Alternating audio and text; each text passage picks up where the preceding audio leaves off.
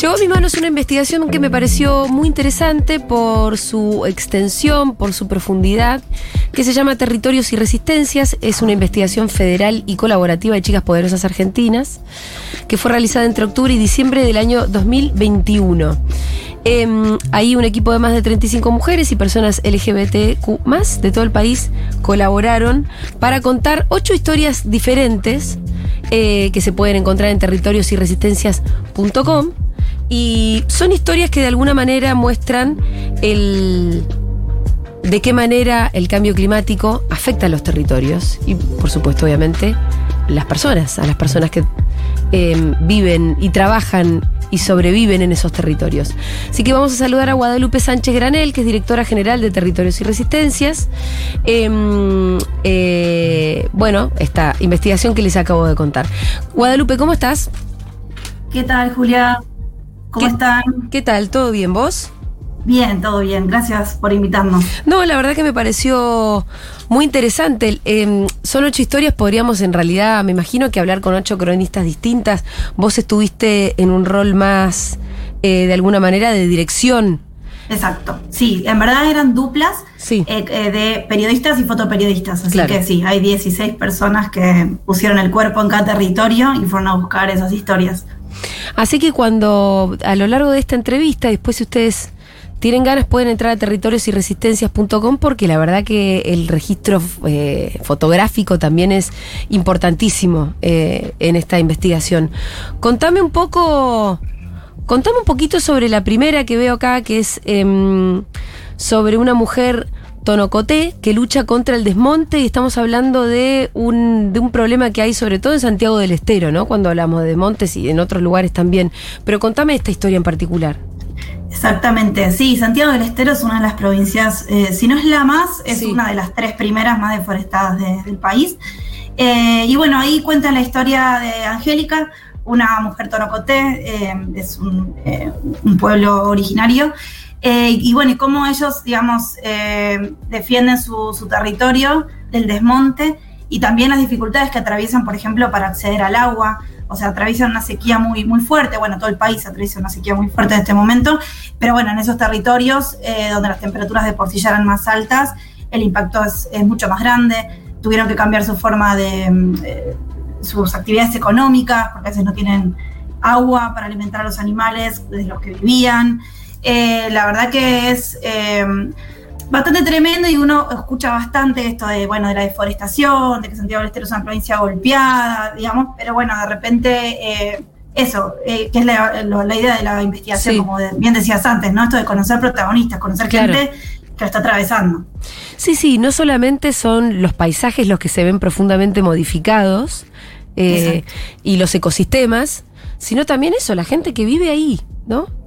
Eh, Sí, sí, vos hace un ratito contabas que estuviste por Rosario, me imagino Sí. que viste, bueno, muy bajo el Paraná. Sí, también hay de una las historia, ¿no? Sí, de- pero bueno, viste, de la, de la bajante se habló un montón, o Sí. sea, salieron muchas notas por suerte, o sea, lamentablemente sucede, por suerte estuvo su lugar en la agenda mediática, pero bueno, esta historia desde el punto de vista de una cooperativa de pescadoras mujeres, Sí, eh, que en este momento, o sea, salen a pescar y no encuentran pescado, Sí. como que hay, hay eh, estos impactos tienen como eso, afectan a las personas. Tenemos también, por ejemplo, dos historias sobre incendios forestales, justo ahora que este fin de semana se habló tanto de corrientes. Tenemos eh, el los incendios forestales de la Patagonia, que se, en, ahora en marzo se cumplen un año.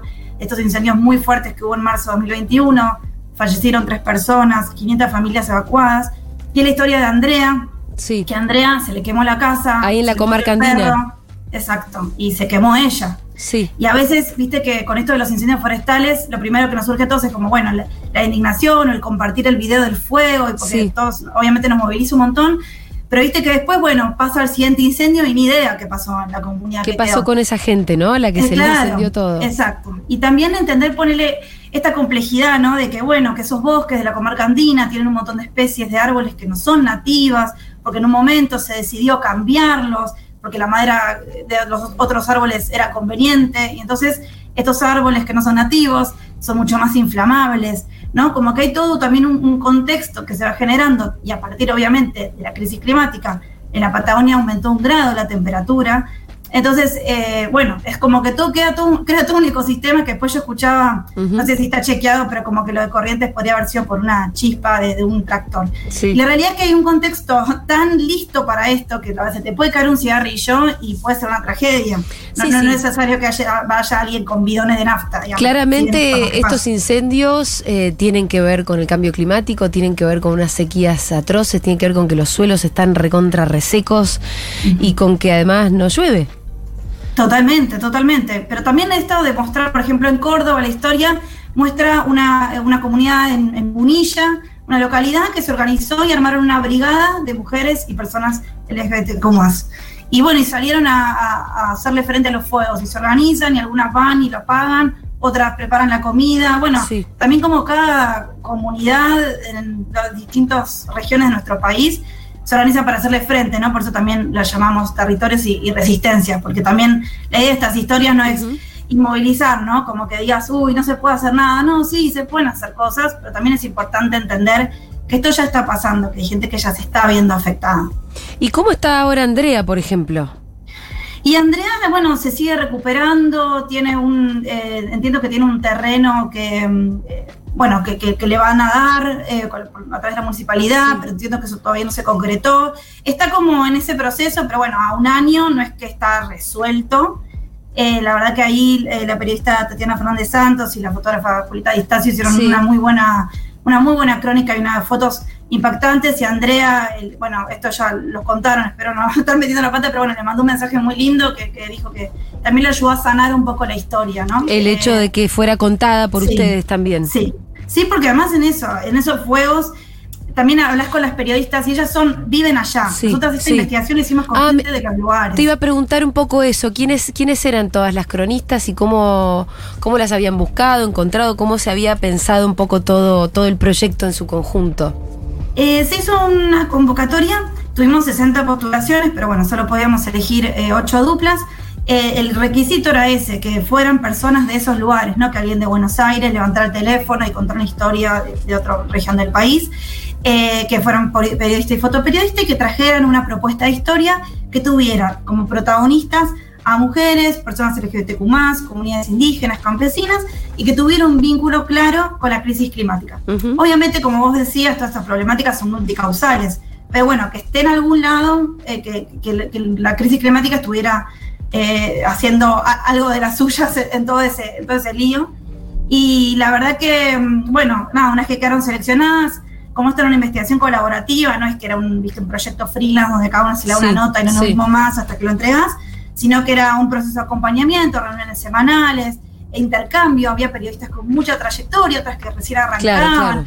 Entonces, como enriquecerse, ayudarse, acompañarse. Después, bueno, las IES a los territorios que no siempre fueron fáciles, también venimos de un tiempo de poca presencialidad, incluso en el periodismo, y de golpe volver, trasladarse. Eh, nada, la verdad que las chicas tienen unas experiencias espectaculares y creo que eso se, traduce en estas historias que, al menos yo estoy fascinada. Em, eh, hay una que se titula Contra el Fuego Todes, de la periodista Cassandra Sandoval, fotoperiodista Lourdes, eh, Lourdes Karen Antonella Sauch. Y bueno, habla de las sierras cordobesas, ¿no? Y ante una escasa respuesta estatal, cómo se organizaron un poco los habitantes para, para combatir los incendios.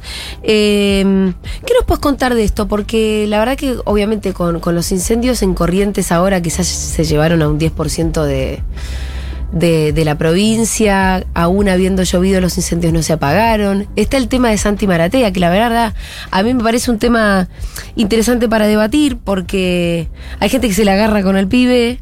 Claro. Porque hay algo de la antipolítica ahí atrás, cuando en realidad lo que yo creo es que el problema lo está teniendo más la política, que el pibe, digamos, ¿no?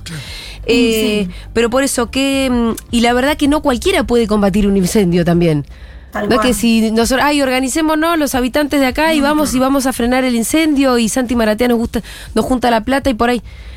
Para combatir un incendio hay que saber hacerlo, tener algún tipo de experiencia.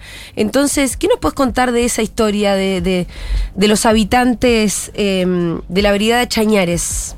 Sí, ahí eh, concretamente eh, se organizaron, eh, bueno, los incendios en Córdoba, capaz este año no tuvieron, este último tiempo no tuvieron tanto protagonismo, pero el año pasado fueron tremendos. En Córdoba queda, no solo por los incendios, por otros temas también, queda solo el 3% del bosque nativo cordobés.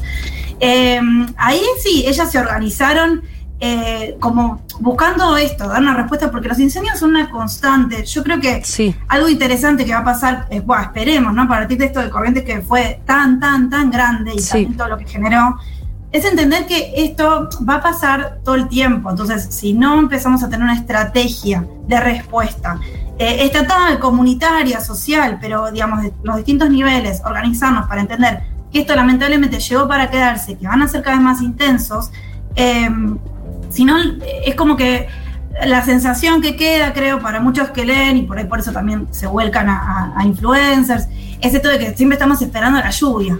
Y, la lluvia ni siquiera basta porque llovió y tampoco paró. Eh, entonces, bueno, nada, ellas se, organizaron, hacen, no es solo apagar el fuego, ¿no? Es como toda una organización comunitaria que se ayudan entre sí para otras cosas también reflexionan acerca de esto, invirtieron para comprarse los equipos, exponen eh, sus cuerpos a esto. Eh, obviamente entiendo que también acompañadas de los bomberos, eh, si más oficiales cuando llegan. Pero bueno, a veces los incendios son tantos, lo estamos viendo en corrientes que como que no se da abasto. Entonces creo que lo interesante de esto va a ser, esperemos que también se sienten a la mesa los distintos sectores y, y, empiecen a hablar más seriamente del manejo del fuego para dejar de esperar a la lluvia y ver, bueno, qué falta en cada localidad y cómo nos podemos adaptar a esto. Y bueno, de fondo, obviamente, cuanto más se luche contra la crisis climática, mejor, porque probablemente haga que baje, porque todo esto, eh, este contexto obviamente acentúa las llamas, ¿no? Eh, sí, y la organización me parece que también em,